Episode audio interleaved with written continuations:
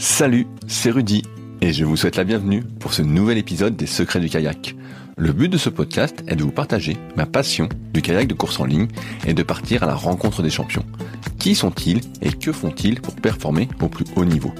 Aujourd'hui, j'interviewe Vanina Paoletti, figure montante du kayak de course en ligne en France.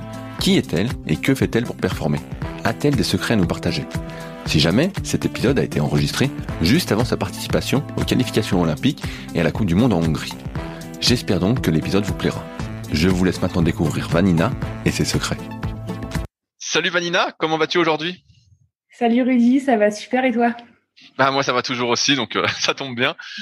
Euh, quel est pour toi ton premier souvenir de kayak? Si tu t'en souviens.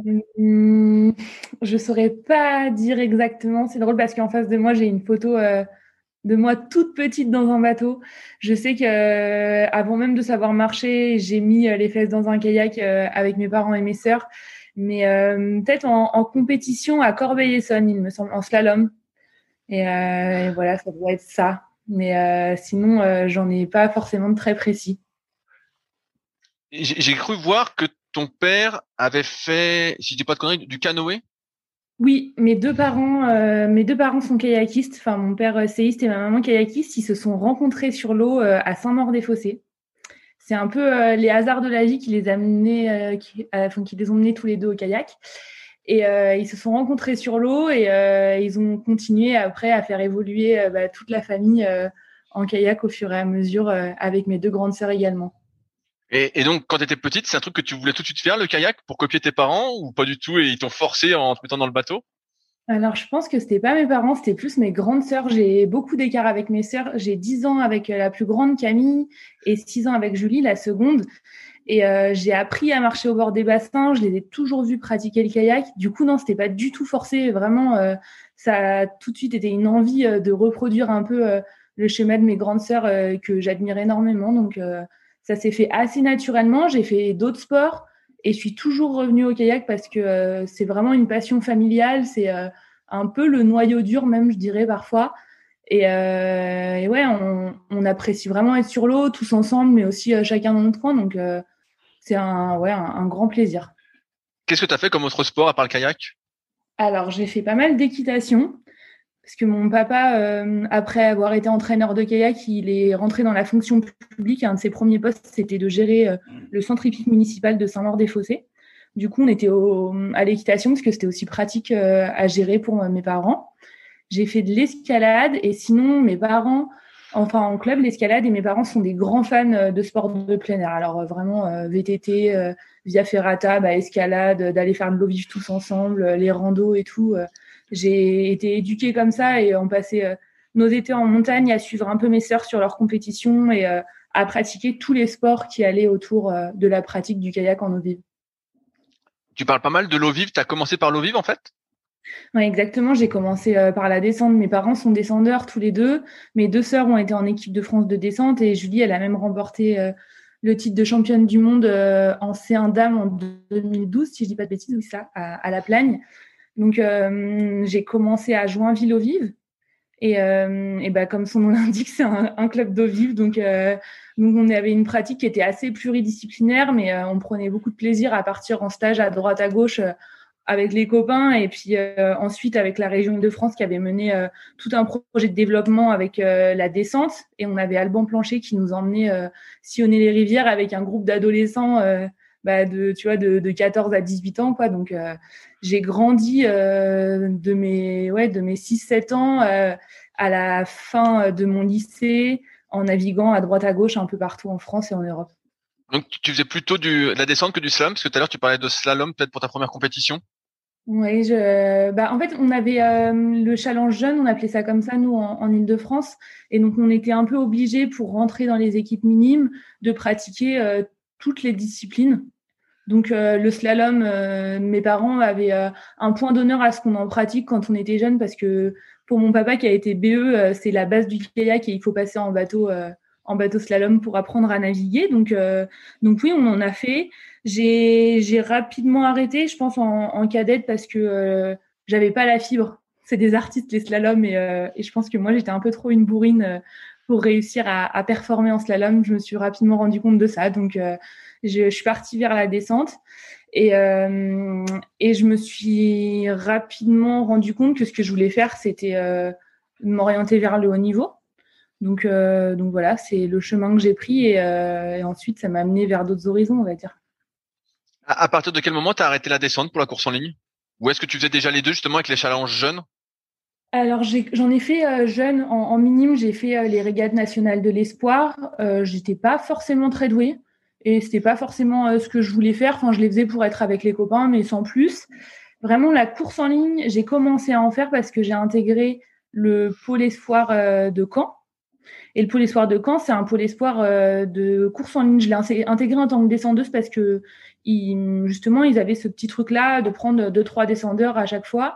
Et euh, je me souviens exactement comment ça s'est passé. On était en famille dans les Pyrénées et mes parents, ils m'ont dit, mais attends, mais euh, y a... avant c'était en septembre et on avait des, compétitions de course en ligne euh, nationales pour la, enfin, en gros pour le circuit équipe de France euh, qui commençait en septembre.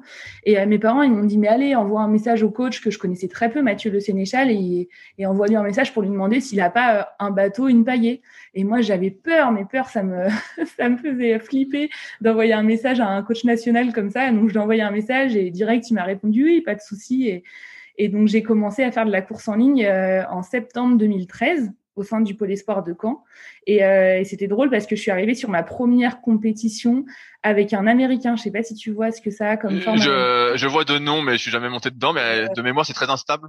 Oui, c'est instable et puis hum, surtout c'est des bateaux. Euh, enfin, l'instabilité à la limite, moi ça m'allait. En tant qu'adolescente, ce qui m'a plus traumatisé, c'était le fait que toutes les filles avaient commencé à avoir euh, des quattros flambant neufs. C'était le bateau qui venait de sortir de chez Nello. Et moi, je suis arrivée avec un bateau qui avait 10-15 ans et je me sentais euh, bah je, me disais mais là c'est pas possible quoi enfin.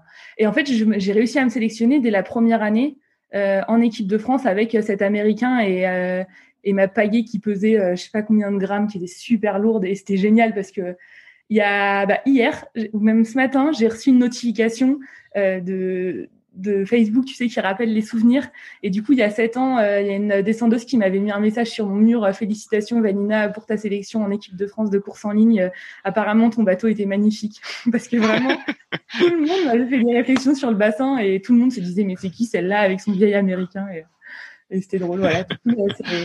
Et en, en, 2014 et 2015, je me suis sélectionnée en équipe junior, donc dans les deux disciplines. J'ai fait course en ligne descente les deux circuits internationaux et, ça a été euh, le début euh, de mon aventure en course en ligne. Et donc j'ai arrêté la descente euh, en rentrant au pôle France de course en ligne de Cesson. Ça s'est pas fait de la manière la plus fluide possible. C'était pas tellement un choix de ma part. Ça a un peu été imposé. J'y suis jamais trop trop revenue, mais c'est dans mes projets pour pour le pour la saison 2000, 2022 de remettre euh, un peu les fesses dans un bateau de descente, pas forcément pour faire de la compète, mais euh, juste pour aller me faire plaisir en eau vive et retrouver euh, ces sensations que j'ai un peu perdues en course en ligne. Comment ça se fait que tu t'es retrouvé au, pôle espoir de Caen alors que si je comprends bien, tu étais en région parisienne? C'était le pôle le plus proche, celui qui t'acceptait? Mmh, Alors en effet, on n'a pas de pôle, enfin on n'avait pas à ce moment-là de pôle espoir en région parisienne. J'avais demandé le pôle de Cesson parce que ma sœur était euh, sociétaire du pôle France de Cesson-Sévigné en descente. Et j'avais pas été acceptée parce que j'avais eu des petits soucis d'épaule et qui considéraient que mon niveau avait, était pas assez bon en fait. Et, euh, et, je connaissais des gens qui étaient rentrés au pôle euh, espoir de Caen.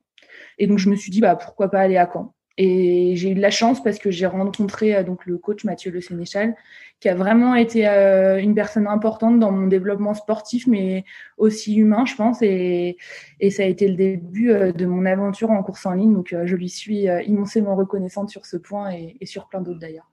Qu'est-ce que tu avais eu à l'épaule exactement? J'avais eu des tendinopathies à répétition. Et euh, parce que je, suis petite de gabarit, mais je l'étais encore plus avant et j'ai grandi d'un coup. Et euh, tu connais, hein, les, les, tendus, les tendons grandissent pas à la même euh, vitesse que les os et du coup, euh, ça a été compliqué. Et après, bah, malheureusement, je m'y intéresse plus maintenant, mais à l'époque, je le savais pas. tout ce qui est schéma de la douleur, etc., je l'ai ressenti pendant plusieurs mois. Et après, en fait, je pensais avoir encore mal, mais c'était juste mon cerveau qui me donnait pas les bonnes informations. Et euh, donc pareil, encore une fois, c'est euh, une histoire de rencontre. C'est Alban Plancher euh, qui s'occupait de la descente à ce moment-là en Ile-de-France, qui m'a dit, qui m'a dit qu'il restait une place sur un stage de ski de fond. Et en fait, c'est de reprendre, de reprendre les stages avec toute l'émulation qu'il pouvait y avoir à ce moment-là en Ile-de-France, qui m'a fait me dire, mais attends, ça se trouve, en fait, en retrouvant du plaisir, peut-être que je peux remonter sur l'eau et me faire plaisir. Du coup, c'est comme ça que je suis retournée en bateau et, et voilà, comme, enfin, tout est une histoire de rencontre parfois. Si j'avais pas eu ces deux personnes-là euh, dans ma vie à ce moment-là, et bah, sûrement euh, que je serais partie faire d'autres sports, euh, d'autres études et, que ma vie serait complètement différente que celle que j'ai maintenant, de celle que ah. j'ai maintenant. Ah, mais c'est vrai ce que tu dis sur les, sur les douleurs. moi qui suis dans la musculation, souvent tu peux avoir une douleur et puis tu dis ah ça a du mal à guérir, ça a du mal à guérir et puis moi je dis souvent à mes élèves quand je fais du coaching, et je dis, au bout de quelques semaines, je dis, bah, reprends, tu vas voir, ça va aller. Et puis, ils ont l'appréhension. Et puis, finalement, au fur et à mesure des séances, bah, ça disparaît, en fait. Ils sont déjà guéris, mais il y a cette, euh, cette trace, comme tu dis, du cerveau, euh, qui ah, t'envoie le, le, signal de la douleur alors qu'en fait tu es déjà guéri quoi. donc tu appréhendes et tu, peux ne jamais reprendre si tu as trop bah, peur. Complètement et du coup je me suis beaucoup euh, je me suis beaucoup intéressée justement à la douleur bah, notamment dans le cadre de mes études de podologie mais aussi parce que euh, j'ai malheureusement eu un accident de voiture euh, pendant ma troisième année senior, deuxième année et, euh, du coup, j'avais ces douleurs cervicales qui étaient récurrentes. Et en fait, euh, j'ai rencontré un kiné au pôle qui, lui, était spécialiste euh, de la douleur dans le cadre de son travail parce qu'il était en pôle de rééducation de multitraumatisés. Et en fait, il m'a envoyé le lien d'une vidéo YouTube de neurochirurgien qui explique exactement comment ce, ça se passe dans le cerveau, mais aussi en fait que la douleur, elle est énormément liée à des émotions. Et donc, moi, en l'occurrence, avec l'accident de voiture et mes cervicales, c'était lié au stress. Et donc, en fait, euh, j'ai eu des douleurs cervicales euh, qui apparaissaient bizarrement une semaine et demie, deux semaines avant euh, les étapes de sélection. Et, et c'est comme ça que j'ai réussi à comprendre qu'en fait, bah, tout était lié, quoi.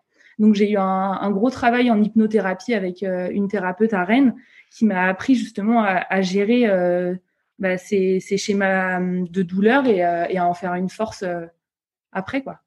Mais ouais, j'allais dire, est-ce que tu as fait de la méditation ou de la prépa mentale pour passer outre? Mais euh, l'hypnothérapie a l'air d'avoir bien fonctionné aussi. je me suis beaucoup intéressée à la préparation mentale ensuite, mais euh, c'est vrai que l'hypnothérapie, ça a été euh, la, le premier pas que j'ai eu dedans. En fait, je pense que même ça a été l'élément déclencheur parce que je me suis rendu compte et je me suis intéressée aux, aux facultés du cerveau, à hum, bah, justement à gérer cette douleur. Mais du coup, je me suis dit, bah, si j'arrive à contrôler une douleur grâce à ça, ça veut dire que je, suis capable de faire euh, des choses euh, encore mieux pour la performance euh, en travaillant sur cet aspect-là de, la préparation. Donc, donc derrière, j'ai enclenché aussi tout un, un, accompagnement en préparation mentale avec Gérard Vaillant, qui est encore maintenant mon préparateur mental et, et qui, je pense, va me suivre encore pendant quelques années. Tu, fais ça à quelle fréquence, la préparation mentale? Alors, avec Gérard, on fonctionne sous forme de forfait. Je, le, je, paye ça à l'année. Et euh, donc, ça dépend vraiment des moments. Il y a des moments où je le sollicite pas trop. Mais là, tu vois, sur cette période de course avec euh, les sélections olympiques qui ont lieu la, lieu la semaine dernière, euh, je pense que j'étais presque au téléphone avec lui deux, trois fois par semaine. Et puis parfois. Tu fais, toujours ça à distance?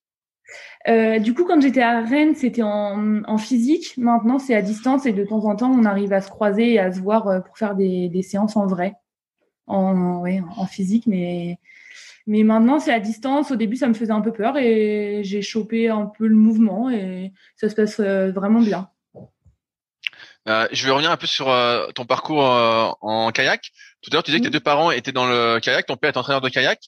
Est-ce que ça signifie que quand tu as débuté le kayak, tu en faisais plus que la plupart des enfants en font quand ils débutent, à savoir euh, deux fois par semaine, le mercredi et samedi, de ce que j'ai compris? Est-ce que toi, tu en faisais déjà beaucoup plus à l'époque ou finalement tu suivais les séances euh, de club? Non, du tout.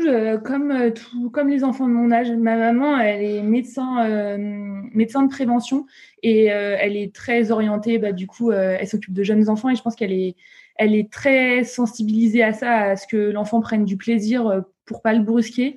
Donc c'était vraiment à mon rythme. Elle avait repris le kayak avec moi parce qu'elle avait arrêté pendant un moment. Donc en fait, on faisait nos séances ensemble le samedi et le mercredi. Et, euh, même parfois, quand j'avais pas envie d'y aller, enfin mes parents m'ont vraiment euh, jamais brusqué dans ma pratique. Ça a toujours été euh, de manière naturelle. Bon, parfois je râlais un peu euh, quand il fallait y aller en hiver et peut-être qu'ils m'ont un peu poussé de temps en temps, mais comme tous les enfants quand il y a du mauvais temps.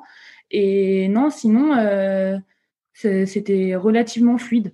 C'était, euh, ça s'est fait au fur et à mesure, et puis c'était moi qui décidais si j'avais envie d'en faire plus ou moins, euh, vraiment à, mon rythme, quoi.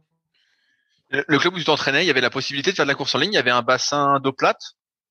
Alors Joinville, ça s'appelle eau vive, mais à part la vague du bateau, du bassin, pardon, du barrage, il n'y a pas beaucoup d'eau vive. Donc oui, oui, bien sûr, il y avait du plat, mais on n'avait pas de bateau de course en ligne. C'était vraiment slalom descente.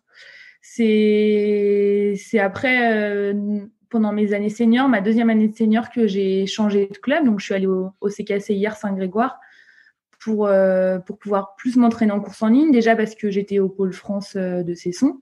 Donc, c'était très pratique d'avoir euh, le club de Saint-Grégoire. Après, parce qu'il y avait, enfin, il y a une ambiance de folie à Saint-Grégoire. C'est vraiment un club familial fabuleux. Et puis, en plus, parce que j'avais des coéquipières en or et, et j'ai pu vraiment pratiquer la course en ligne en mode plaisir là-bas, quoi. Mais, mais, mais avant ça, quand tu étais à Joinville, alors tu faisais pas vraiment de course en ligne à part en compétition? Non, non, du tout, du tout, oui. Euh, avant de rentrer au pôle euh, espoir et d'avoir un bateau euh, via la région Normandie, je non, je faisais pas de course en ligne, du tout. Mais et alors comment ça s'est passé bah, Comme tu as écouté les autres podcasts, tu sais un peu mon truc sur la stabilité, mais est-ce que ça a été quand tu es passé directement de ton bateau de course en ligne, ou est-ce que tu es passé par les bateaux un peu débutants Tu as tout de suite été dans les bateaux. Euh... D'ailleurs, tu parlais de l'américain. Est-ce que tu as tout de suite tenu bien dans un américain? En passant de la descente à ça? Ouais. En Nîmes, j'avais un Orion, donc encore une, une, vieille forme, mais des bateaux qui étaient géniaux, que j'adorais. Et, euh, et, après, en pôle espoir, je me suis pas trop posé de questions. On m'a donné un Américain. Déjà, je pense que je voyais tellement ça comme une chance immense que, que Mathieu et la région euh, me prêtent un bateau que ouais, bah, ça a pas dû être facile. J'ai pas trop de souvenirs de ça, mais c'est vrai que les premières séances, ça a pas dû être facile, mais mais ça s'est relativement bien bien déroulé puisque dans la foulée, euh, j'avais fait des bons résultats aux premiers tests nationaux, donc euh, donc c'est pas quelque chose qui m'a marqué. Ok, donc t'as pas pris trop de baignade euh, en passant en course en ligne. En fait, tu, penses justement, tu parlais de l'eau vive, euh, du slalom, de la descente. Tu penses que ça a été une base un peu indispensable pour la course en ligne? Ah oui, complètement. Complètement. Je pense que euh, l'eau vive, c'est une école fabuleuse de la vie parce que tu es confronté à la nature, tu es confronté aux éléments et tu as conscience que euh, si tu veux aller contre les éléments, tu arriveras à rien. Donc ça, ça a été génial pour moi parce que j'ai pu euh, j'ai pu faire plein de stages à jouer avec l'eau et à me faire énormément plaisir. Et ensuite je suis arrivée en course en ligne et euh, je l'ai perdu pendant un temps mais euh, mais retrouver cet élément de glisse qui est indissociable de notre pratique. Ouais, c'est, je pose cette question-là parce que hier j'ai fait ma première séance en bateau manœuvrier comme on dit. Et justement c'était très perturbant pour moi de de laisser en fait euh, l'eau me, guider en fait sur mes gestes alors qu'en course en ligne car moi j'ai commencé en surski et là je essayer de faire un peu de course en ligne ben en fait euh, ça va droit quoi tu vois je joue pas vraiment avec les éléments. Alors qu'en fait euh, comme tu le dis euh, faut apprendre à est-ce que tu comment on peut dire tu anticipes les mouvements d'eau dans ton course en ligne? Tu arrives à les anticiper? Quand il y a des vagues oui. Quand il y a des vagues, oui. En, après, en course en ligne, globalement, on évolue sur de l'eau plate, donc on n'a pas forcément à le faire mais euh, mais c'est un truc que j'adore enfin planter euh, la, la paillée sur la crête de la vague enfin juste derrière et, euh, et se tracter dessus c'est quelque chose qui est fabuleux. Quand tu fais de la descente et que tu arrives à être sur la bonne trace au bon moment et que tu sens toute la puissance de l'eau pousser sous le bateau c'est des sensations qui sont qui sont fabuleuses. Mais, mais ça, ce que tu dis en, descente tu le ressens pas en course en ligne alors? Sauf s'il y a des vagues. Mmh. non je le ressens pas en course en ligne je le ressens pas en course en ligne, mais il y a d'autres choses euh, qui sont qui sont trop cool en course en ligne euh, et que je retrouve sur d'autres euh, facteurs de glisse. Ah ouais, j'essaye j'essaye de, de, de, comprendre comme je débute. et c'est vrai que hier, j'ai mis mon coup de paillet en bateau manœuvrier, j'ai fait un 360 et je me suis dit oh là, je dis qu'est-ce qui se passe? Je dis c'est pas comme ça normalement, mais normalement il n'y a pas de normalement, mais c'était un peu spécial. Mais effectivement, euh, en, descente, est-ce que tu as rapidement eu des résultats euh, intéressants entre guillemets? Oui, oui, franchement, euh, en descente, ça, ça s'est bien déroulé. Ma première année en équipe de France, ça a été, ça a été, enfin pas dur, mais j'ai été soumise au dur roi de la compétition. J'ai été quatrième en sprint à, à je crois que c'était à un dixième de seconde ou un centième, je sais plus. Enfin, je me souviens plus exactement. C'était dérisoire. Et, euh, et, je pense que ça m'a pas mal poussé à me dire bah là faut retourner à l'entraînement parce que je veux plus je veux plus jamais que ça m'arrive de passer si proche euh, d'un podium. Et puis euh, et du coup oui j'avais intégré l'équipe de France rapidement. Et puis j'ai eu une troisième place au championnat du monde à Nantala aux États-Unis en junior 2 donc ça se ça se déroulait relativement bien. Le choix de la course en ligne s'est fait pourquoi En quelque sorte, c'est à cause du pôle espoir ou c'est vraiment un choix euh, pour, j'ai envie de dire, les Jeux Olympiques comme objectif? Euh, c'était pas pour les Jeux. Euh, déjà, le choix de la, de la discipline, il s'est fait à l'origine parce qu'il y avait trop de descendeurs au pôle France de Cesson et il restait des places en course en ligne. Et à cette époque-là, le pôle France de Cesson-Sévigné était désigné comme le pôle qui accueillait les kayaks dames moins de 23. Donc euh, en fait, comme il y avait de la place et de l'opportunité, et déjà, euh, pour moi c'était un gros truc de rentrer en pôle France, donc on m'a dit il y a de la place, j'ai foncé quoi. Et, euh, donc j'ai foncé en course en ligne et euh, et euh, la dynamique, la dynamique globale, on va dire, je sais pas trop comment dire ça, mais m'a poussé à faire de la course en ligne. Je l'ai pas très bien vécu sur le moment ça aurait pu se passer différemment, mais j'ai pas de regrets parce que ça s'est fait comme ça. Et puis c'est à c'est à moi euh, maintenant de reprendre le chemin de la descente. Et puis c'était à moi euh, de plus euh, exprimer ce dont j'avais envie sur le moment. J'ai pas su le faire, mais c'est pas grave, c'est comme ça. Je je peux pas refaire le monde et je referai pas l'histoire. Et en plus, ça va pas changer ma vie non plus de revenir là-dessus, quoi. Est-ce que tu arriverais à m'expliquer rapidement les différences en termes de technique entre la descente et la course en ligne? Est-ce que par est-ce que par exemple tu bouges plus euh, le bassin en course en ligne ou plus en descente? ou est-ce que les bras tu mets les bras plus haut en course en ligne et moins en descente? C'est quoi les principales différences? Alors déjà les la principale différence pour moi c'est les calages. C'est que en descente on est quand même beaucoup plus contenu dans le bateau pour pouvoir jouer sur les gîtes parce que en descente tu tu tournes enfin tu tu manœuvres ton bateau aussi grâce aux gîtes. Donc en fait on est vraiment dans des bateaux où on est contenu au niveau du bassin euh, au niveau des genoux, les genoux sont plaqués. Enfin, moi, en tout cas, c'était comme ça. J'avais vraiment euh, des mousses qui entouraient mes genoux et, euh, une barre à pied qui est une barre à pied simple, quoi. donc, forcément, comme on, est plus maintenu, les mouvements de jambes sont beaucoup moins fluides et beaucoup moins importants dans la biomécanique.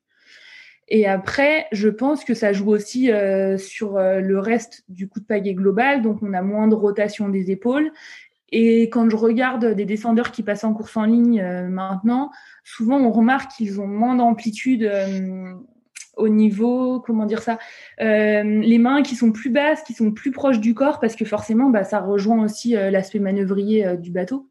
En course en ligne, on peut beaucoup plus prendre d'amplitude sur sur les jambes, mais ça rejoint le haut. Enfin, de toute façon, la, la, biomécanique de notre sport fait que tout est lié. C'est vraiment passer euh, du pied aux jambes, au bassin, aux abdos, au dos, aux bras, et, euh, et que derrière ça joue avec la pagaie pour se tracter dessus.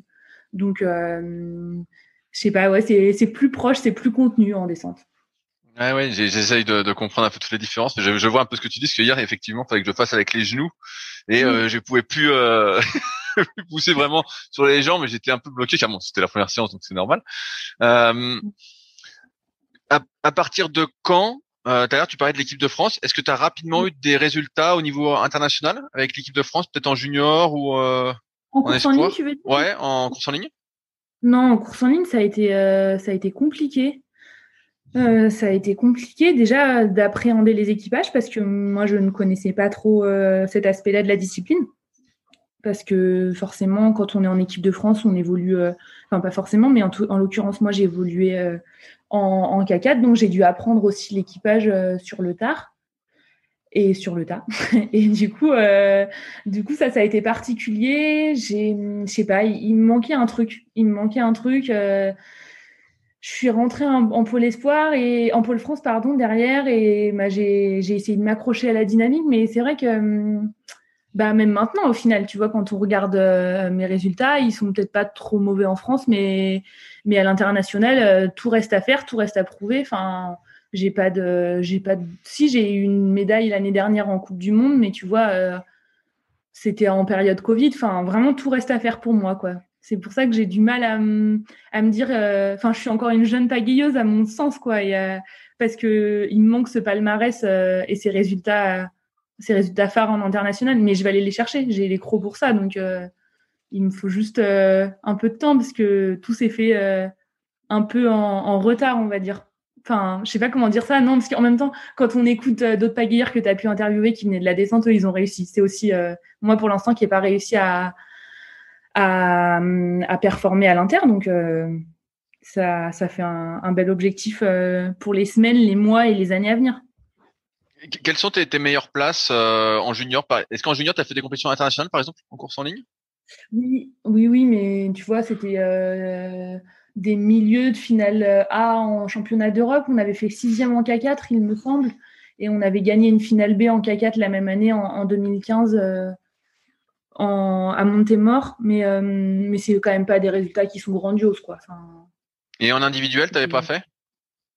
Et ben, j'ai pas eu la chance de concourir en individuel euh, pendant mes années juniors, en moins de 23, une seule fois, euh, mais c'était sur du 1000 mètres.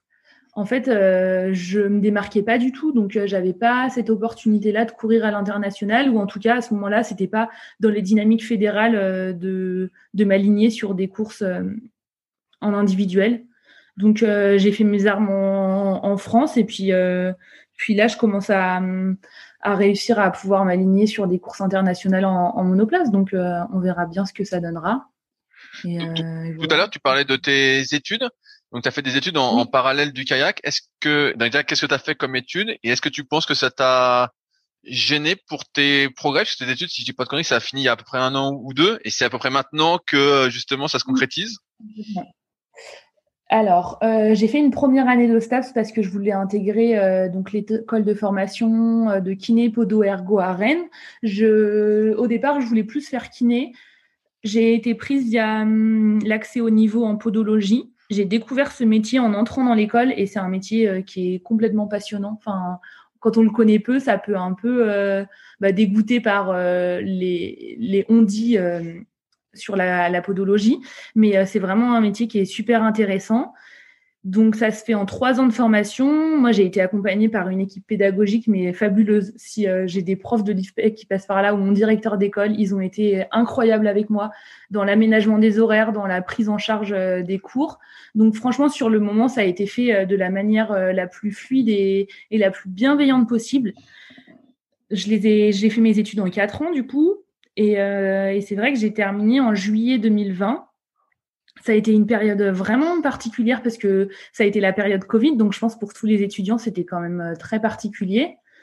C'était une période euh, d'études où je où j'essayais de tout faire parfaitement. J'essayais d'être le plus présente aux entraînements, d'être le plus présente à l'école, mais en fait du coup je me suis complètement perdue dans ce que je voulais vraiment faire parce qu'à force de vouloir être au top partout, bah en fait on nivelle le niveau quoi.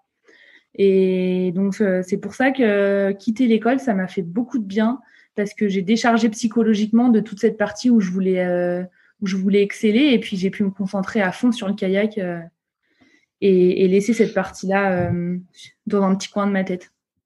Donc, tu penses que pendant qu'il y avait tes études, comme tu voulais tout bien faire, ça a un peu entravé tes progrès, du moins tous les progrès que tu pouvais faire? Oui, je pense, vraiment, je pense. Et puis, euh, tu vois, quand on me disait oui, pour faire du kayak, il faut quand même euh, beaucoup de temps, beaucoup d'énergie.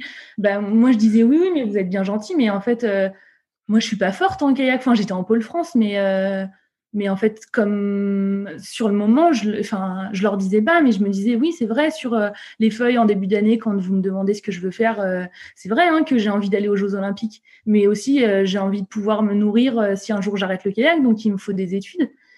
Et puis, euh, je suis dans une famille où l'école, c'est quand même très important. J'ai mes sœurs et mes parents, ils sont des personnes brillantes. Et donc, j'avais envie euh, de montrer que je savais faire autre chose que du kayak. Et donc, euh, forcément, je m'entraînais pas autant qu'il l'aurait fallu. Enfin, forcément, non. Certaines personnes ont réussi à le faire, mais moi, j'arrivais pas à faire les deux comme je l'entendais. Et, et, voilà. Et donc, derrière, ça s'est bien passé. Euh, quand j'ai arrêté mes études, mais je pense que c'est multifactoriel. C'est pas que les études qui ont fait euh, que j'ai réussi à, progresser en kayak. Tu penses qu'il y a quoi d'autre? Je pense que le confinement, ça a été, euh, ça a été du pain béni pour moi.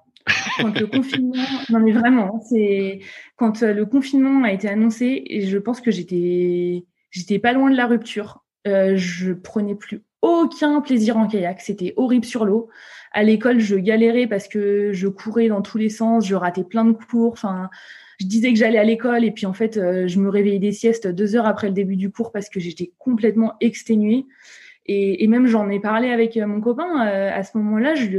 En hiver, enfin pendant l'hiver, juste avant le confinement, je, je, pensais même arrêter le kayak, quoi, parce que parce que c'était dur. C'était, c'est en fait j'avais pas encore compris à ce moment-là, mais mon leitmotiv, c'est le plaisir. Sans plaisir, je suis incapable de faire du kayak. Et à ce moment-là, j'avais perdu le plaisir à l'école, j'avais perdu le plaisir en kayak. Et donc, en fait, je tournais en bourrique complètement, quoi. Donc, le confinement est arrivé.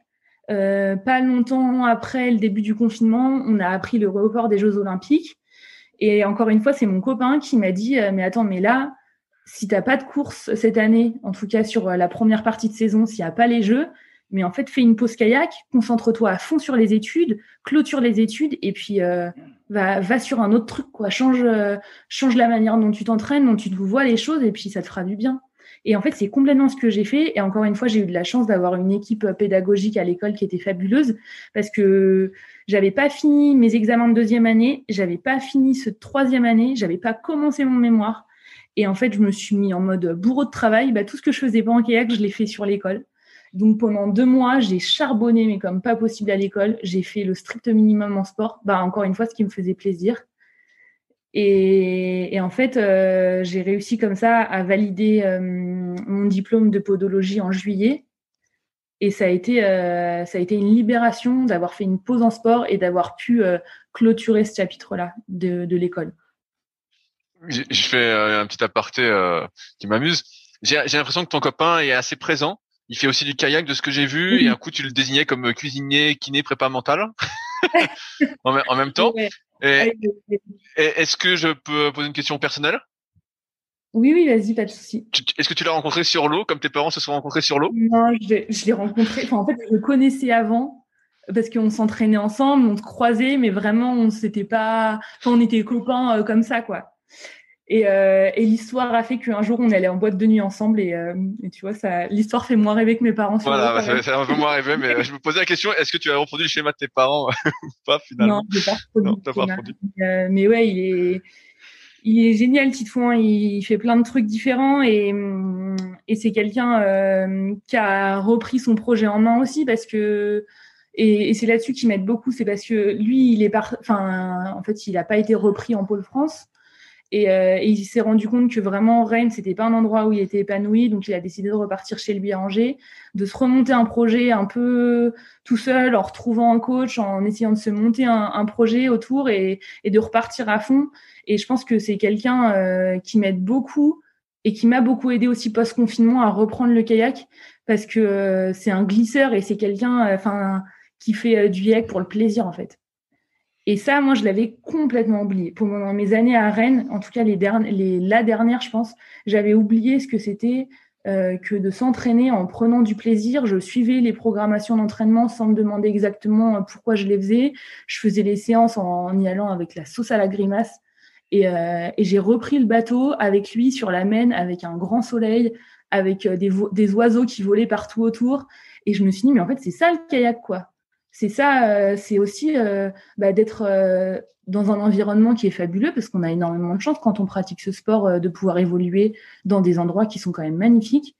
Et puis de me dire, eh bah voilà, je vais repartir sur une base où je vais réapprendre à, prendre plaisir, bah, comme quand je faisais du kayak quand j'avais 8 ans, et puis de voir où est-ce que ça me mène. Et puis là, de la meilleure des façons, ça m'a mené bah, peut-être, enfin sûrement à une qualification olympique euh, pour 2021. Donc tu vois, euh, je trouve que l'histoire est belle et je suis hyper heureuse euh, de partager ça avec lui, avec mon copain.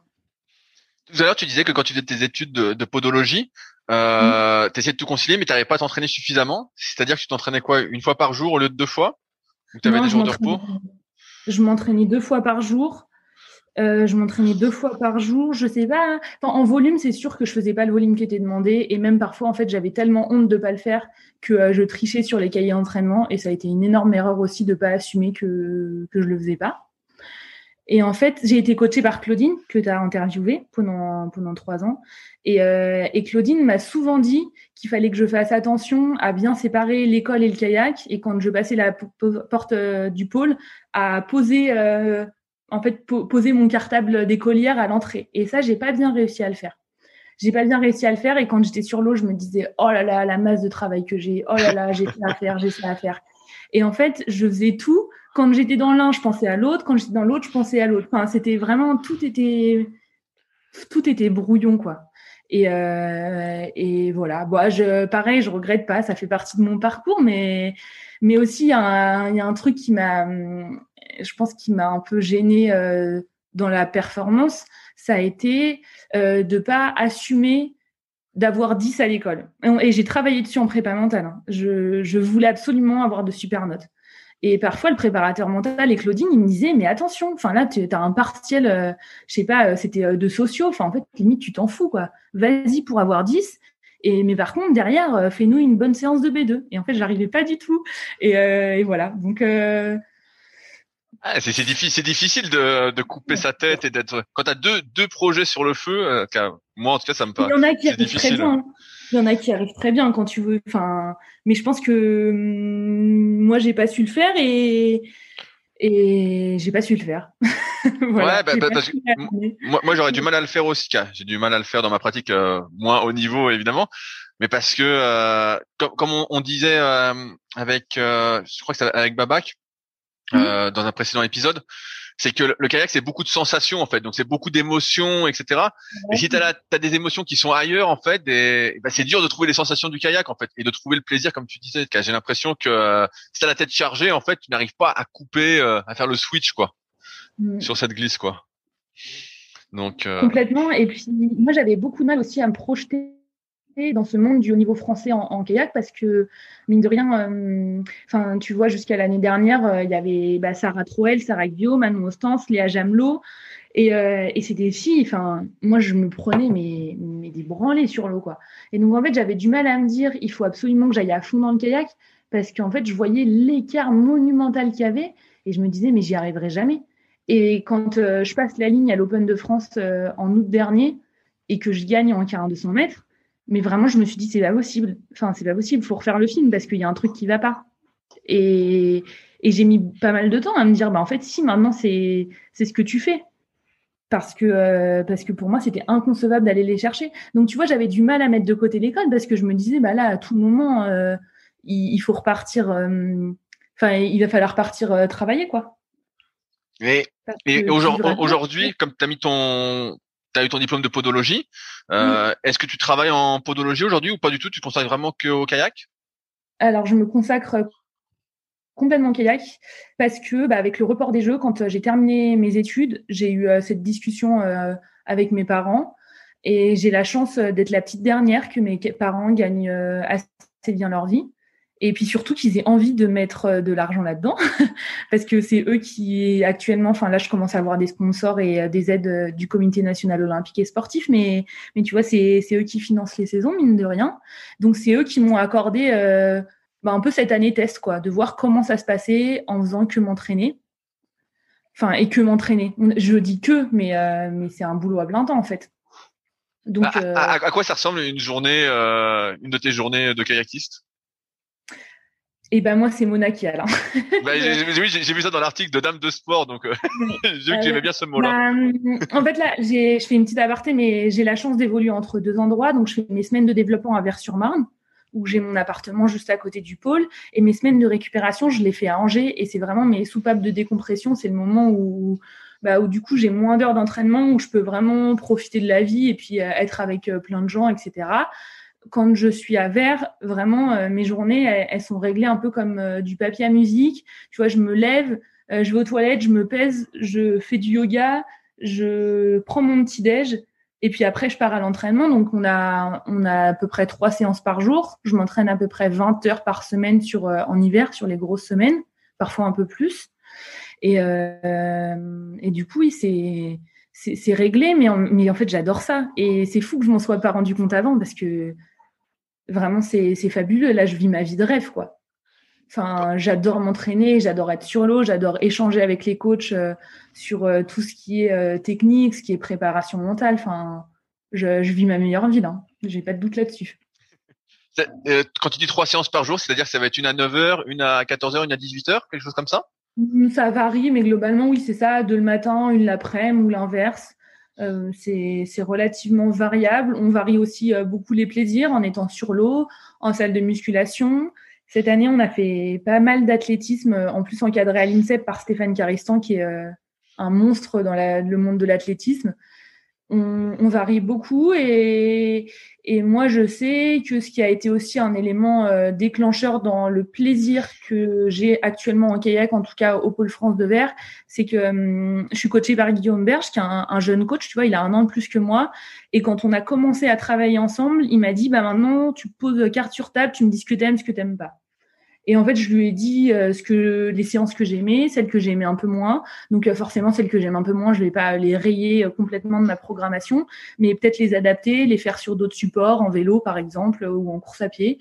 Et puis vraiment avoir cette notion de plaisir au journalier pour pour être heureuse d'aller à l'entraînement. Et ça, vraiment, ça c'est pour moi la clé de tout. Et je l'ai complètement oublié pendant quelques années et je suis ravie d'avoir remis le doigt dessus c'est euh, être, heureuse à l'entraînement, être heureuse en compétition, et puis euh, bah ouais, juste euh, kiffer parce que on a une vie quand on est sportif qui est complètement dingue, et en fait parfois on, oublie, on est tellement bah, à fond dedans qu'on oublie cette chance qu'on a d'évoluer dans un milieu comme ça. C'est quoi les séances que tu n'aimes pas? Les 20 bornes. à partir du moment où il y a plus que 15 sur le GPS, ça me saoule, mais ça me saoule. C'est vraiment. Euh, et en fait, c'est une mauvaise c'est de mauvaise foi aussi. Hein. Quand je vois qu'il y a 15 15 km, 20 km, 25, je pose le bateau euh, en, étant de mauvaise humeur, quoi. Donc alors là, ça aide pas du tout. Euh, mais c'est un travail, c'est un travail que je fais. Je vais y arriver à prendre du plaisir sur les séances de long comme ça. Mais donc maintenant, je les fais plus en vélo. J'ai un peu roulé cette année et tu vois, j'ai pris du plaisir euh, à rouler en vélo de route. Je me suis acheté un petit VTT, donc je vais faire du VTT aussi. et, les, et, les, séances que tu préfères, c'est lesquelles alors? Celles de sprint?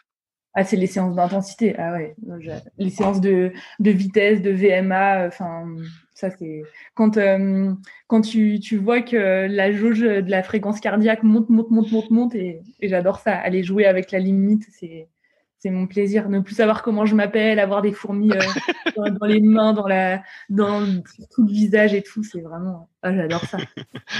Euh, tu, tu, tu, parlais de vélo peut-être pour tes séances aérobie. Est-ce que tu fais aussi de la course à pied comme euh, beaucoup d'autres kayakistes ou pas? J'en fais un peu. J'en fais un peu. Faudrait que j'en fasse plus parce qu'en plus j'aime ça mais euh, j'ai pas encore trouvé le petit truc qui m'anime en course à pied. Mais je vais le trouver. C'est un de mes objectifs aussi euh, pour euh, les prochaines saisons, euh, de réussir à, à, prendre du plaisir et à m'épanouir sur mes séances de course à pied. Est-ce que tu penses que ce sera un plus comparativement au vélo ou tu as l'air d'aimer ça finalement? Non, le vélo, j'aime bien. En fait, je crois que j'ai beaucoup de mal à rester en aérobie fondamentale. Donc, tu vois, sur du, pour moi, parce que j'ai le cœur qui monte quand même très haut, enfin, tu vois, rester à des 130, 140 de fréquence cardiaque, je sais pas le faire en course à pied. Parce qu'à chaque fois, j'ai envie de me mettre des déchires, en fait.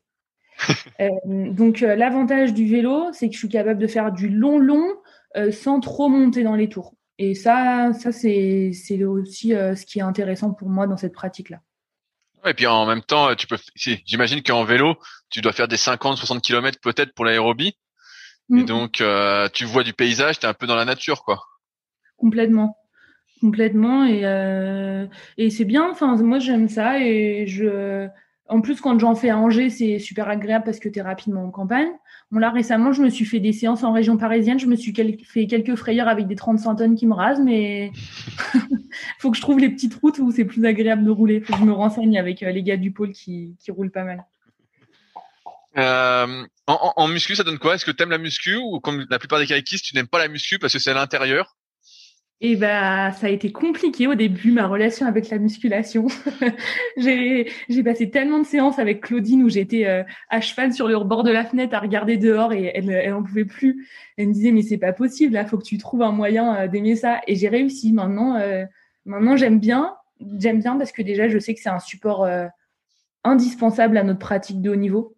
Et que si je veux être forte en kayak, il va falloir que je continue à tirer des barres, à en pousser, à trouver plein d'exercices euh, qui varient et, euh, et, sur lesquels euh, bah, je peux progresser. Et maintenant, j'aime bien parce que je vois mes bras qui gonflent et ça me fait plaisir. ah bah, c'est original, ça, non? Oui, on peut, on peut le dire. Pour une fille, c'est plutôt original. Pendant un moment, ça a été aussi un complexe. Peut-être que c'est peut-être pour, enfin, que c'est pour ça que que j'aimais pas trop la, la, musculation parce que mine de rien, euh, déjà avec le kayak, on est euh, on a des grosses épaules, des gros bras. Enfin, le nombre de fois où on me dit ça. et en fait, maintenant, j'ai compris que, que c'était une clé pour avancer vite.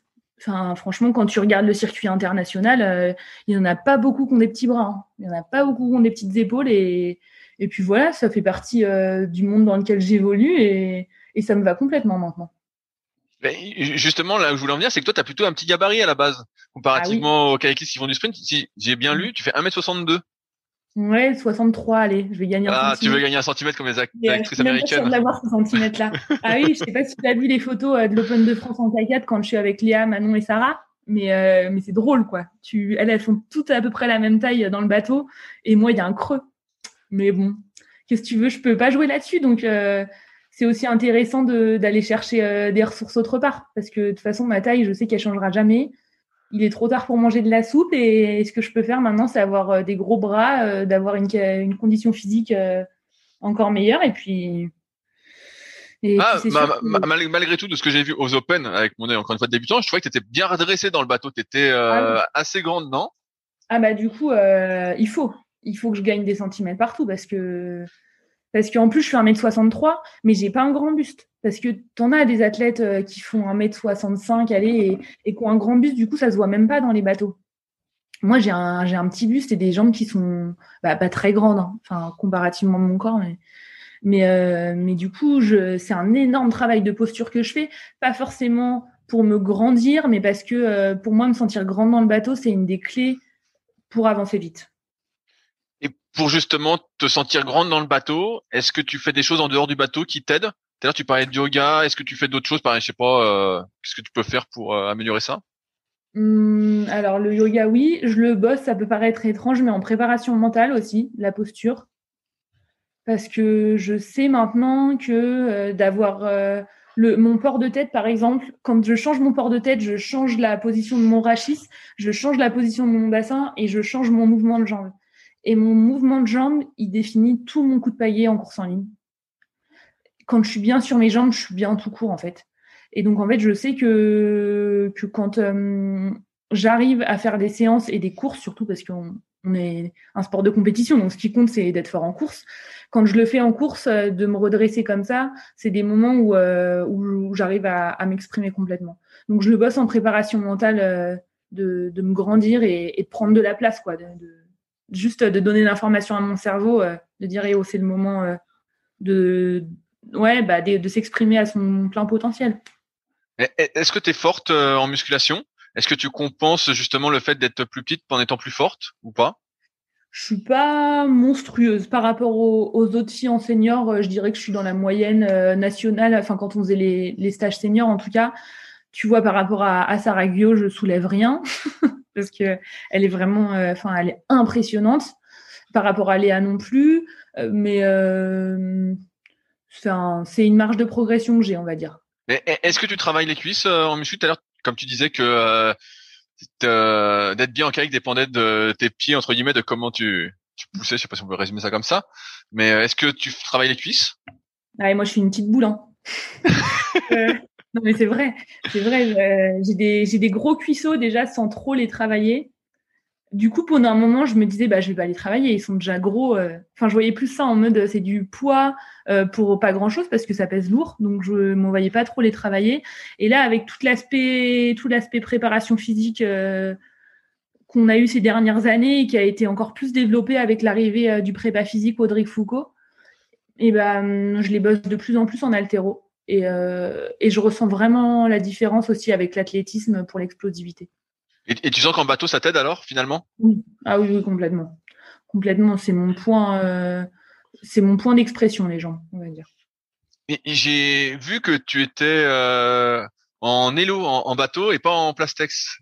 alors, est-ce que c'est euh, un choix euh, Est-ce que c'est un choix de ta part? Alors, euh, mon premier bateau à moi, du coup, euh, ça a été un Hello parce que c'était euh, c'est Sébastien Jouve qui me l'avait trouvé ce bateau. Sébastien qui était, qui est un immense kayakiste multimédaillé et, et, il était au pôle espoir de Caen. Enfin, moi j'étais au pôle espoir et lui s'entraînait sur la structure en même temps. Et donc c'est lui qui m'avait trouvé le bateau. Donc j'étais montée avec un petit V3 au début. Et c'est vrai qu'après je suis restée chez Nello sans trop me poser de questions. Là, peut-être que je me la poserai sur les prochaines saisons, mais en fait, je suis très bien en CT. et voilà, donc je vais tester. Euh, c'est vrai que j'avais pas trop exploré cette piste-là avant. Je vais sûrement le faire pour la saison 2022 pour tester, pour voir ce que ça donne. Je me ferme pas de porte et je verrai bien. Franchement, c'est un, point à aborder, on va dire. T'es en, en Elo CT, c'est euh, bah, si écouté dans les précédentes interviews, tu vois que c'est un peu original. La plupart sont restés euh, dans le précédent, le Tinko. Mm. Est-ce que tu es passé par le Tinko ou pas du tout? Si si, je l'ai eu, je l'ai eu et puis euh, et puis j'ai essayé le CD sur une séance et je me suis vraiment bien sentie dedans. Et mon intuition euh, m'a dit allez, va en CT. et en plus, je pense que quand même, enfin, euh, certains euh, vont euh, bondir en entendant ça, mais c'est quand même beaucoup de marketing. C'est quand même beaucoup de marketing, tous les changements de bateau. Alors entre les marques, je dis pas parce que vraiment Plastex Nelo, c'est pas c'est pas la même chose. Après, enfin interne, enfin à l'intérieur de la marque, je, je suis pas sûre que les différences soient monstrueuses. Donc voilà, là je suis bien, c'était. Et en, en, en, termes de paillettes, avec quoi? Je suis en Gentex Gamma Rio. Ok, bah, ok. Et t'es en quelle euh, longueur, quelle taille de paillet? Euh, J'ai des pales qui sont en M- et je navigue en 2,14 en, en, monoplace. Et, en, équipage, tu mets plus? Ouais, en équipage, je mets plus. Et je vais sûrement me poser la question les prochaines semaines d'augmenter la taille de, de pale. Je vais voir ça avec les coachs. Mais tu vois, c'est drôle parce que quand euh, j'étais plus petite, du coup, on naviguait en bimba en descente. Je sais pas si ça te dit quelque chose. Pas du tout. C'est des vieilles pagaies. Hein. Enfin, c'est les vieilles pales euh, que mes. Enfin, c'était génial d'ailleurs que mes sœurs euh, me les filment, mais j'avais des pagaies de mes grandes sœurs. Et, euh, et donc, ma, mon année de junior 2, je faisais descendre course en ligne. Et donc, je naviguais déjà en Gentex en course en ligne. Et j'avais ces pales qui ressemblent pas mal à, au Brash K4 en, au niveau de la forme, pas au niveau de la taille bien sûr, mais au niveau de la forme. Et je suis arrivée au Mondiaux de Mantala et Manon Ostan, c'était euh, moins de 23 à cette époque-là. Et ça a été super dur parce que les pales réagissent pas du tout de la même manière dans l'eau. La Gamario, moi je trouve qu'il y a une accroche qui est très intéressante au début du coup de pagaie que j'avais pas forcément avec ma petite bimba. Et, euh, et en fait, Manon m'avait vu galérer, elle m'avait dit bon allez vas-y prends une de mes paillets et puis euh, et puis va naviguer avec quoi. Tant pis tu feras les courses avec enfin même tant mieux. Et, euh, et elle m'avait vu après sur une reco qu'on avait faite ensemble. Et j'osais pas mettre la balle dans l'eau parce que c'était Manon Ostens qui me prêtait une de ses pagaies. Enfin vraiment c'était c'était déjà un truc de ouf quoi. Et puis elle était venue me voir elle m'avait dit mais là mais plante ta palle bordel quoi. Enfin au pire tu me casses la pagaie c'est pas grave mais juste plante ta palle et voilà c'était euh, ma course après où j'avais eu une petite médaille. Donc euh, c'était marrant euh, Enfin, en y repensant, c'est marrant euh, qu'on se, se, soit crasé sur cette course-là. Et puis euh, maintenant qu'on évolue en équipe ensemble, c'est des petites histoires euh, qui font plaisir en y repensant. Et, j'ai l'impression en t'écoutant que, je sais pas si c'est le mot, hein, mais tu me corrigeras, mais que tu idolâtrais un petit peu les filles qui étaient en équipe de France et au, haut niveau, on va dire, alors que toi, tu y étais pas. Et que, comme tu disais tout à l'heure, aujourd'hui, c'est peut-être un rêve qui se concrétise. Alors un rêve, oui, c'est sûr c'est sûr parce que tu vois, même il y a un an, en faisant mon débriefing là d'Open, c'est exactement ce que je me suis dit qu'il y a un an, jamais j'aurais pensé euh, réussir à, m'exprimer comme ça sur l'eau. Je suis encore euh, à des années-lumière de me rendre compte de ce qui m'arrive. Enfin, c'est pas un truc de fou non plus. J'espère bien que ma carrière sportive sera longue, tu vois. Mais, euh, mais enfin, parmi tous les gens euh, que tu as interviewés, mon palmarès, moi, il est, il est peanuts, quoi. Enfin, j'ai rien. J'ai rien. J'ai, tout à, encore à apprendre, je pense. J'ai tout à aller chercher. Parce que, bah oui, forcément, euh, Manon, Léa, Sarah, Sarah Troel également, c'est des filles que je regardais sur mon écran d'ordi ou à la télé quand, quand elles étaient sur des courses. Je les ai vues aller chercher le quota en 2019 pour une K4. Enfin, c'est euh, ouais, c'est un, c'est un peu le goal quand même de, de, de m'entraîner maintenant avec des avec des grandes championnes et, et des filles euh, comme elles parce que derrière, euh, je sais qu'on est capable d'aller chercher de belles choses, donc c'est vraiment c'est vraiment cool. D'ailleurs, je reprends ce que tu disais sur ta paillette pour l'équipage. Tu préfères avoir une, des pales plus grosses plutôt qu'allonger ta paillette alors, euh, pour l'instant, j'allonge ma paillette parce que j'ai pas encore testé avec des pales plus grosses, mais je me dis que ça peut être intéressant d'augmenter la taille de balle. Ok. Voilà. Il y en a certains qui le font comme ça et je me dis que tout se teste en fait. On a encore trois mois avant les Jeux, donc je me dis que ça peut être intéressant. J'ai vu que tu avais rejoint cette saison le club d'Angers. pourquoi avoir rejoint le club d'Angers?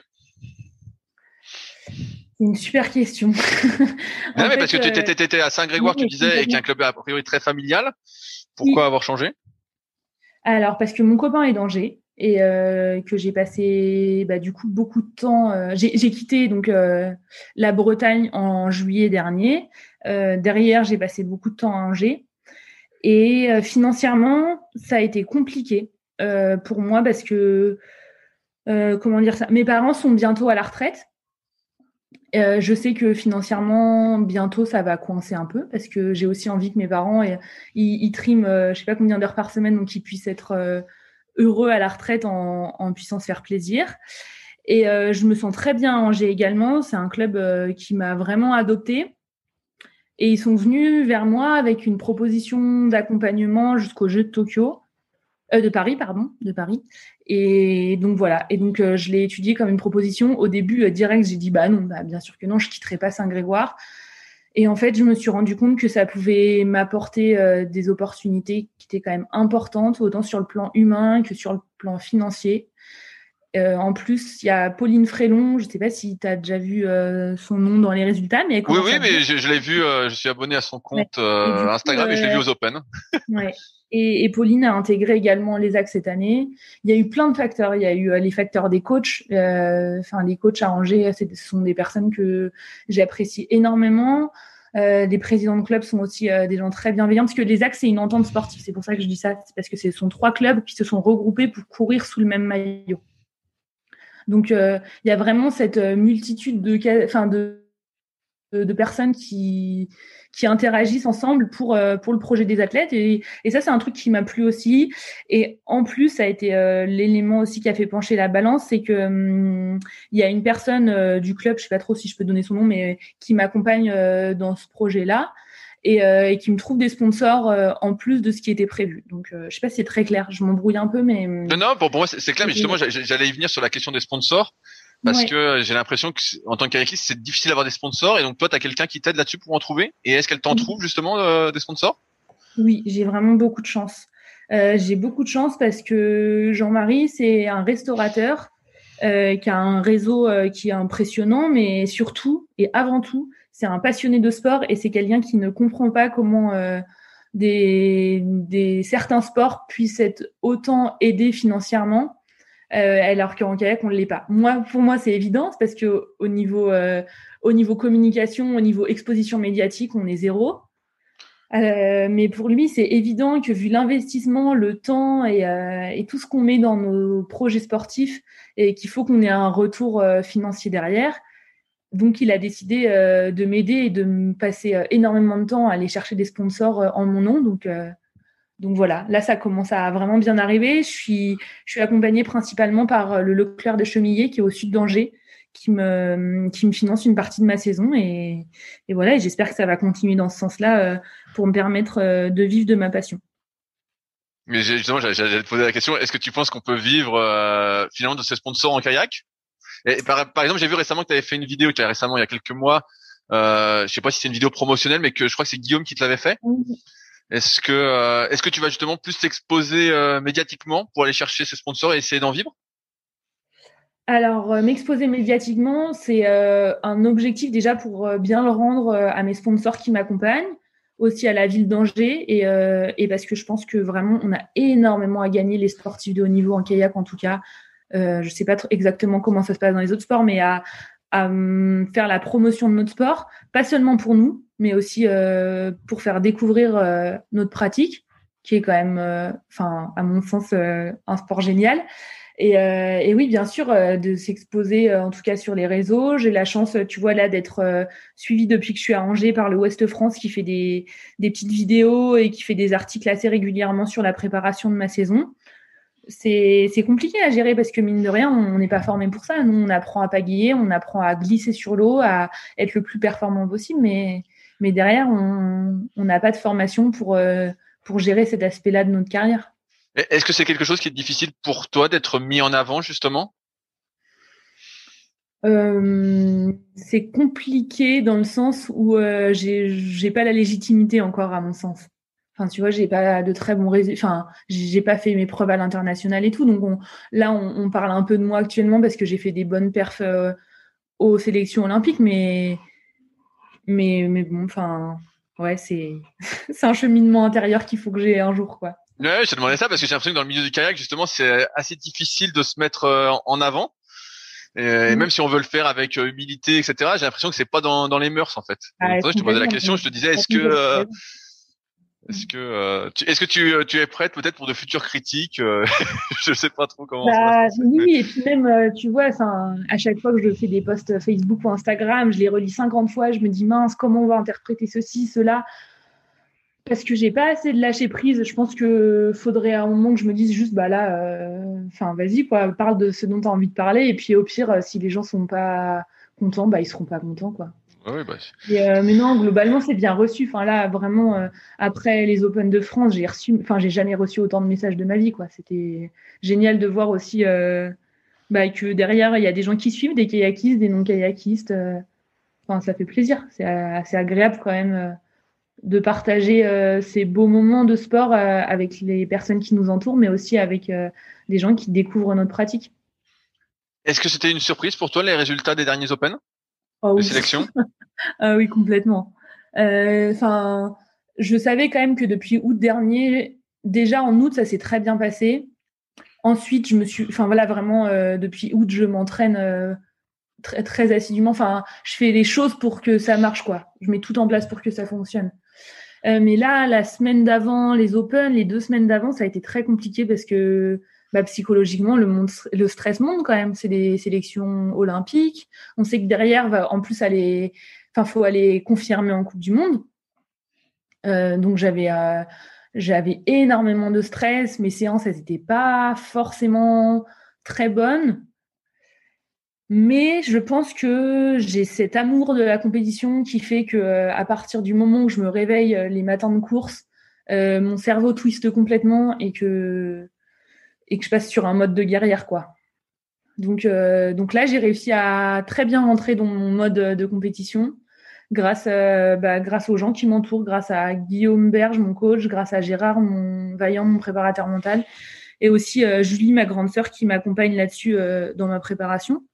Et, je pense que tous, ils ont réussi à me mettre dans des super conditions pour que que je m'exprime bien. Mais c'est clair qu'en passant la ligne, enfin non, je, encore une fois, je capte rien, mais même maintenant, je capte pas ce qui se passe.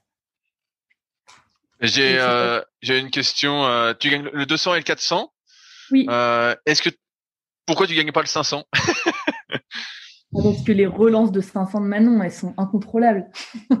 Elle est, j'ai pourtant j'ai j'ai vraiment, je me suis engagée sur la course comme je l'ai fait la veille.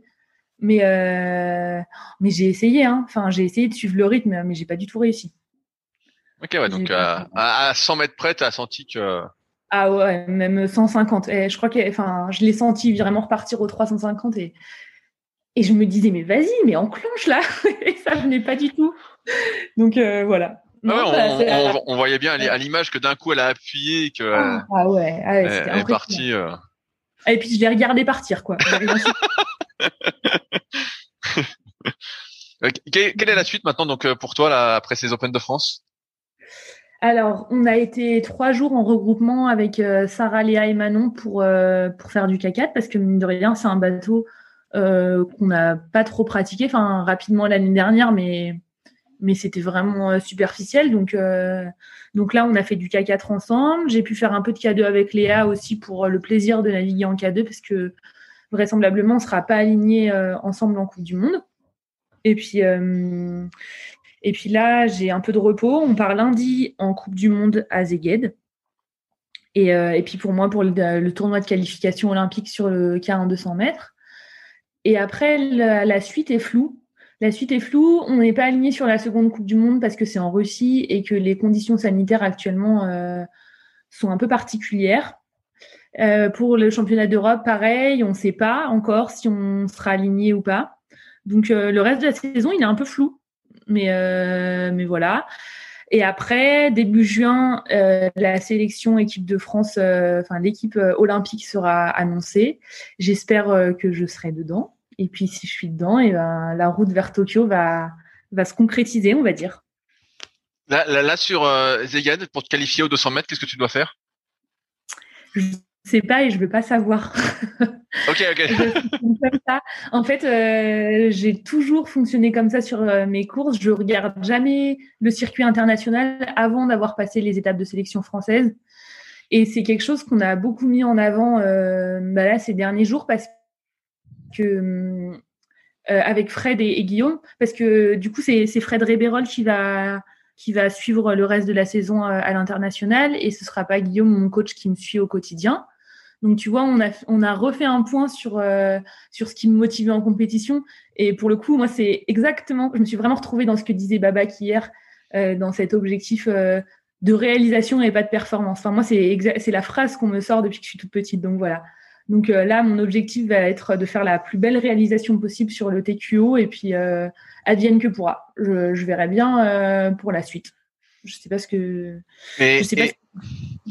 J'allais dire, et pour le, là, tu seras aligné euh, sur la Coupe du Monde, tu seras aligné sur le K4 ou le K2 Oui, en K4.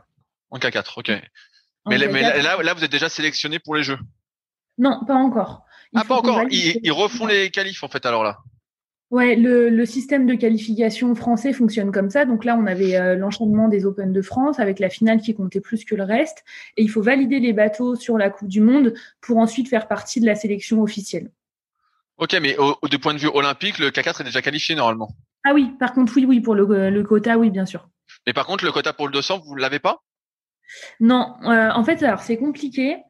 Euh, c'est différent des précédentes années. Cette année, pour Tokyo, les athlètes se sélectionnent sous forme d'accréditation à, peu près. En fait, là, les filles sont allées chercher euh, en 2019 le quota pour le K4. Donc, elles ont récupéré quatre places. Elles l'ont eu en K2, les, euh, Sarah et Manon. Mais donc, en fait, elles ont rendu le quota parce qu'elles avaient déjà sélectionné un bateau avec le K4. Je ne sais pas si tu me suis jusqu'à Oui, oui, oui euh, j'essaye de suivre, mais pour ça va. Et euh, donc voilà, donc là, les, les, filles ont récupéré quatre places. Donc, on a quatre accréditations féminines pour les Jeux de Tokyo. Et comme moi, j'étais pas dans le bateau qui a sélectionné le K4, et ben en fait, j'ai le droit d'aller rechercher un autre quota. Ok. Voilà c'est complexe, hein, franchement. Ouais, ouais, c'est complexe. parce que je me disais que peut-être que de, de, mémoire, Sarah était qualifiée sur le 200 et comme elle faisait le K2, elle aurait pu te donner sa place pour le 200, mais finalement non, ça, marche pas. fonctionne pas comme ça. Il faut que ce soit un autre individu qui sélectionne. Donc euh, là, on, ouais, je vais, je vais essayer euh, le plus fort possible et euh, d'aller chercher ce quota pour qu'il y ait une cinquième française qui soit alignée. Et ensuite, en fait, une fois que les personnes sont sélectionnées, la, les fédérations ont le droit d'aligner deux bateaux par KT. Ok, ouais, mais je, je crois, euh, pour avoir parlé avec Sarah, justement, qu'elle peut pas faire le, le K1 200 et le K2 500 parce que les épreuves se chevauchent, je crois. Oui, c'est ça. C'est euh, le timetable qui, est, qui fait ça. En fait, ce, ce, sera le staff qui décidera avec les athlètes euh, comment, comment concilier au mieux les projets. Tout à l'heure, tu disais euh, que tu essaies de mettre toutes les chances de ton côté pour réussir. Euh, Est-ce que, euh, contrairement à beaucoup de personnes que j'ai interviewées, sur l'alimentation, tu es euh, au top? Alors, je mange super bien. Enfin, je mange super bien dans le sens où je fais attention. Je mange équilibré, je mange bio parce que c'est en accord avec mes convictions personnelles et écologiques. malheureusement, je pense que mon métabolisme de base fait que pour être sèche, il faudrait vraiment que je sois mais consciencieuse, mais au gramme près pour vraiment être ultra sèche. Je, tu vois, j'ai, cette, enfin, je sais pas si on peut dire cette particularité là, mais comme d'autres athlètes euh, dans sur le circuit, je serai jamais euh, très très sèche, je pense. Donc, euh, je mange bien pour être performante. Je, je vais faire ce chemin à, je, à un moment pour être ultra sèche, pour être très très affûtée pour les courses. Mais en fait, ma composante de performance essentielle, c'est le plaisir. Et je sais que si je suis euh, méticuleuse à l'année sur l'alimentation, je vais perdre ça. Donc, euh, donc voilà, je fais attention. Mais, est-ce que tu penses que si tu étais plus sèche, tu serais plus performante? C'est peut-être pas bah, dit. C'est ouais, exactement. Et c'est toute la complexité. On en a parlé, euh, je sais pas combien de fois avec les filles en stage, avec Fred, avec avec des diètes. Tu vois, j'en parle avec ma sœur qui est formée en micronutrition et qui accompagne des athlètes également euh, sur leur préparation bah, en termes d'alimentation. Et en fait, on ne sait pas. On ne sait pas. Il y a tellement d'exemples et de contre-exemples. Enfin, tu vois, nous, chez les filles, l'exemple majeur qu'on donne à chaque fois, c'est Emma Jorgensen, qui est une Danoise, et en fait, qui est pas très affûtée, mais elle est mais monstrueuse, quoi. Enfin, vraiment, elle, est, elle est exceptionnelle en kayak. Et, et, du coup, toute la question, c'est ça. C'est pour des athlètes bah, comme moi, est-ce qu'il vaut mieux se priver et être ultra, ultra sec mais du coup être moins épanoui. Moins, moins, en forme peut-être. Moins en forme, aussi moins en forme, moins en forme et, et moins à l'aise dans son quotidien. Ou à l'inverse, euh, bah juste, euh, bien manger pour avoir les bons apports, euh, s'autoriser quelques excès parce que quand, enfin, quand je dis que je mange bien, je m'autorise quelques excès. Forcément, je les diminue à l'approche des courses. Mais, mais même ça, ça me permet pas d'être vraiment sèche. Et pourtant, vu la dose d'entraînement que j'ai, je, certaines personnes seraient ultra sèches avec ce que je fais, mais moi je le suis pas. Et je peux pas lutter contre. En fait, c'est le métabolisme de base qui est comme ça. Dans ma famille, ma maman est comme ça, euh, Julie, ma sœur est comme ça, et et c'est la génétique. On peut rien y faire en fait. Oui, mais j'allais dire c'est pas très grave. Nous, nous en, musculation, on parle beaucoup du taux de gras idéal, c'est-à-dire le taux de gras auquel tu es performant ce qui explique que tu as des personnes en fait pour un mec qui voudraient peut-être avoir le même taux de gras que le voisin en fait euh, si elles sont à ce taux de gras là en fait elles vont être très faibles elles auront plus de force euh. bah, ouais, ouais ça m'est arrivé hein, de, de sécher et en fait euh, de faire des contre-perfs vraiment importantes parce que parce qu'en fait mon corps il fonctionnait pas à ce niveau là quoi ah oui je crois, je crois que j'en parlais avec l'épisode avec Francis où justement il avait perdu un, un, kilo un coup et euh, nous pareil on parle du kilo de trop un peu euh, en muscu où tu il avait perdu un kilo de trop il était passé à 88 kilos et d'un coup il avait plus de jus et puis il était revenu à 89 et ça allait ah, mais je, euh, je, moi, je l'ai vraiment perçu à un moment pareil où, où j'avais été suivie par une nutritionniste qui était pas trop orientée sport et qui avait, bah, qui m'avait donné les clés pour sécher. Ah bah ça, j'avais séché. Hein. J'avais séché. il avait séché sur l'eau surtout. Ah ouais, c'était impressionnant. Vraiment, oh, je me souviens, ça avait été affreux. Enfin, je me sentais vidée de mon énergie. Et... Ah Mais voilà, après, il y, a vraiment deux écoles là-dessus. Euh, il y en a des coachs qui prônent vraiment ce poids idéal. Et, euh, et, moi, je suis accompagnée par des gens qui, j'ai l'impression, ou alors ils me le disent pas pour pas trop me, pour pas se brouiller avec moi, mais euh, qu'ils sont pas trop là-dedans. Ouais, ouais. Moi, moi, je crois plus au, poids de forme plutôt qu'à un mm. taux de gras idéal pour tous. je crois pas que Surtout, que ta, ta performance c'est sur l'eau, c'est pas une performance euh, esthétique. Donc finalement, euh, tu t'en fous tant, que tu vas vite sur l'eau. Euh. Quand on parle avec les très très cartésiens, ils vont me dire bah oui, mais en même temps, plus de poids dans le bateau, le bateau est plus enfoncé dans l'eau, il y a plus de frottement, donc ça va moins vite. Et c'est vrai. C'est vrai, mais je pense qu'il y a d'autres facteurs qui rentrent en jeu. Et... Ouais, ouais, t'as as, d'autres facteurs parce qu'on on sait par exemple que les, le gras entre guillemets pour simplifier secrète aussi des hormones qui vont t'aider à être en forme. Alors si t'as trop de gras, non, mais si t'en as pas assez, euh, ces hormones se font pas quoi, ou pas en assez grande quantité. Donc finalement, ok, t'es peut-être plus dans l'eau, mais euh, t'as moins de force. Donc euh... euh comme dirait Tony Estanguet, tout est une histoire d'équilibre. Donc ouais, ouais, je, je, suis pas, je suis pas convaincu du truc. Moi aussi, j'ai déjà essayé à mon niveau hein, de perdre un peu de poids pour le kayak, et je sens d'un coup j'ai plus de force quoi. Je sens alors avec ma technique un peu pataude, mais je sens que ça tire pas quoi. Je dis ah il n'y a plus rien quoi. Mieux vaut que je reprenne un ou deux kilos, euh, je suis mieux quoi. Mais tu sais que moi c'est exactement ça aussi par rapport au, volume d'entraînement. Il y en a qui prennent vraiment euh, le gros volume et tout. Et moi, Claudine, elle m'a éduquée là-dessus euh, en manière de qualitatif. Et tout à l'heure, je l'ai eu au téléphone et aujourd'hui, j'avais j'ai une petite course à pied à faire, enfin une petite aérobie. Et, et je lui dis, oh là, je suis fatiguée. Et après, j'ai enchaîné en lui disant, ah, mais non, j'ai une course à pied à faire, je vais aller la faire. Et elle m'a remis direct dans les, dans les, dans les clous et elle m'a dit non, non, mais là, tu viens de me dire que tu étais cramé, alors euh, ta course à pied, tu vas la laisser sur le côté et puis juste tu vas aller te reposer. Et en fait, je pense que l'alimentation, c'est aussi, on peut faire un parallèle là-dessus.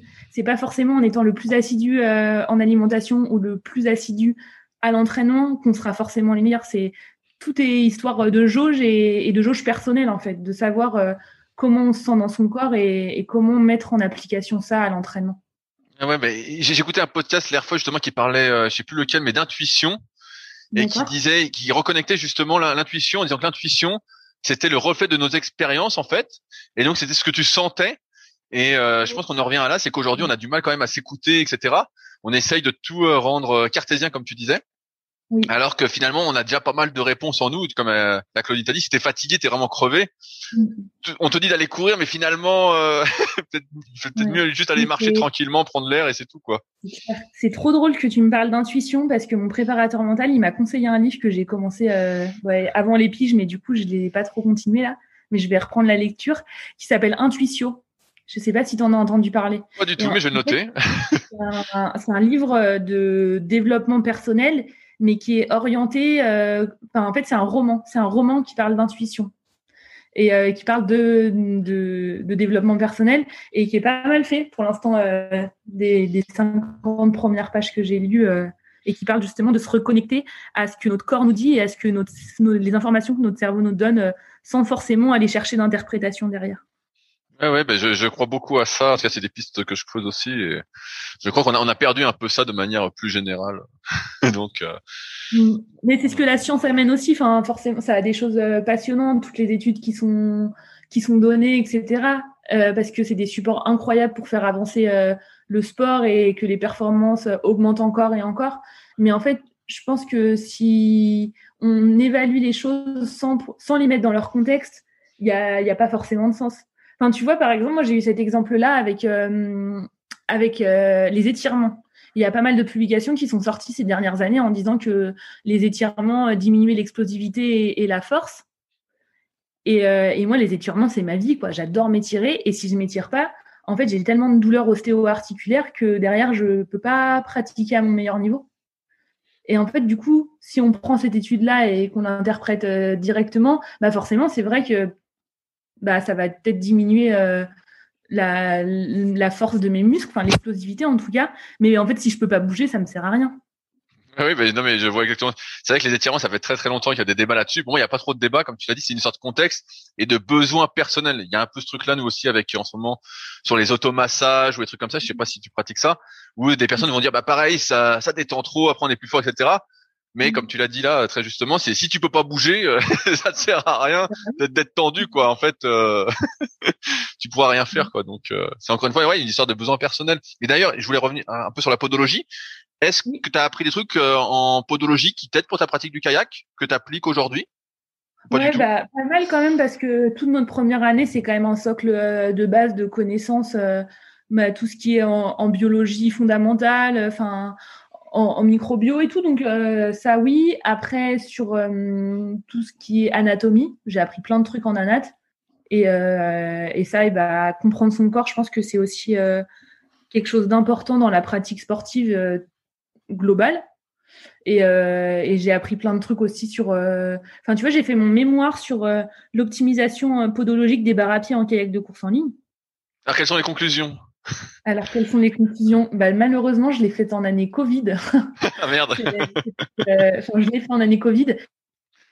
Du coup, c'était euh, c'était un peu euh, l'objectif de mettre en place un protocole. J'avais un protocole qui était qui était établi et en fait, avec le Covid, j'ai pas pu le mettre en place. Mais mais c'est encore un truc que je garde dans un coin de la tête à poursuivre un jour parce que je suis persuadée qu'il y a des impacts bénéfiques et il y a déjà des athlètes qui le font, qui mettent en place des orthèses plantaires sur euh, leur semelle. Donc, euh, je pense que c'est un, point à explorer. Et, vu comme on est consciencieux euh, sur énormément de domaines, et eh bah, pour moi, il faut absolument aller l'explorer parce que c'est, on, parle de centième et de dixième à chaque fois de seconde. Donc, forcément, s'il y a, des petites choses à aller chercher, il faut aller essayer. Eh, eh, tout à l'heure, tu parlais d'étirement. Est-ce que tu t'étires tous les jours? Euh, pas tous les jours, je le fais tous les deux jours à peu près. Mais par contre, le yoga au réveil, enfin pas forcément le yoga au sens propre euh, de la pratique euh, un, peu spirituelle, mais, mais en tout cas de mobilité, oui. Pour réveiller mon corps et, et, me reconnecter un peu aux sensations. Ouais, ouais, tu fais une sorte de circuit mobilité, on va dire. Mmh, c'est ça. Ah oui, je vois. Bah, moi, je fais aussi un petit circuit. J'avais fait pas mal de pilates sur les conseils de Yann, qui doit sans doute nous écouter. Et maintenant, je fais un peu tous les matins aussi. Et je sens que je sens que c'est mieux. Mm. Je sens que c'est mieux. Euh, J'arrive un peu au bout de mes questions. Est-ce qu'il y a des sujets qu'on n'a pas abordés que tu souhaitais aborder? Non, pas forcément. Je non pas là tout de suite ça me vient pas. ça, ça, marche. Est-ce qu'il y a quelqu'un que tu me recommanderais, euh, que tu souhaiterais entendre sur ce podcast, que tu me recommanderais? Hmm, Ouais, je dirais euh, Philippe Collin, mais il a déjà été conseillé. Donc mais il veut pas, Philippe Collin. Ah, Philippe, écoute-nous, tout le monde te veut. non, euh, non, je dirais, enfin, je dirais en coach. Et sinon, euh, Guillaume Berge, qui est mon, coach, et, et je pense qu'il a une approche, qui a une approche que moi, en tout cas, j'avais pas connue avant, donc qui est très intéressant et, et par sa jeunesse, qui a plein de choses à apporter aussi, je pense. Eh ben super, eh ben c'est bien ça. Ça je connaissais pas, donc je vais lui écrire de ta part après le podcast. Eh ben c'est cool. Et eh ben merci encore une fois euh, pour ton temps, Vanina, c'était super. Et puis euh, j'ai plus qu'à te souhaiter, euh, je sais pas, bonne glisse si on dit ça comme ça, pour la semaine qui arrive et qui sera très importante pour toi. Je vais suivre ça de près en espérant le meilleur. Ben, merci et puis merci à toi de mettre en avant notre petit monde avec notre microcosme du kayak qu'on ne connaît pas forcément euh, quand on vient pas de là. Ben oui, je, cherche. en fait, euh, le constat est assez simple. Quand tu fais du kayak tout seul, sans club, etc., tu poses des questions et tu n'as pas les réponses. Mm. Donc, je vais à la chasse aux réponses. Euh, mais, même, pour les non-kayakistes, même, mes copains, mes copains extérieurs à ce monde-là du kayak, et ben, il y a plein de réponses qu'ils n'ont pas et, et je leur conseillerais d'écouter ton podcast ouais, bah, moi j'ai pas mal de copains aussi qui écoutent le podcast, en fait, ils font pas du tout de kayak et qui euh, qui se prennent au jeu, qui disent ah mais à quoi ça ressemble finalement, etc. donc euh, bah, tiens, je ferai essayer. Euh, j'ai plein de kayak, donc qui veut essayer peut me contacter. et bah, ça roule. Merci à toi et à très vite sans doute. À très vite. Au revoir. Salut. Si vous êtes encore là, c'est que l'épisode vous a plu. Dans ce cas, je vous invite grandement à m'aider à faire grandir ce podcast en mettant une note de 5 étoiles et un commentaire d'encouragement sur l'application de podcast où vous l'écoutez et plus particulièrement sur l'application podcast d'Apple. Cela m'aidera d'autant plus à accueillir les meilleurs kayakistes français grâce à la crédibilité que vous me donnerez. Enfin, vous pouvez retrouver la retranscription écrite de cet échange sur www.secretdukayak.org.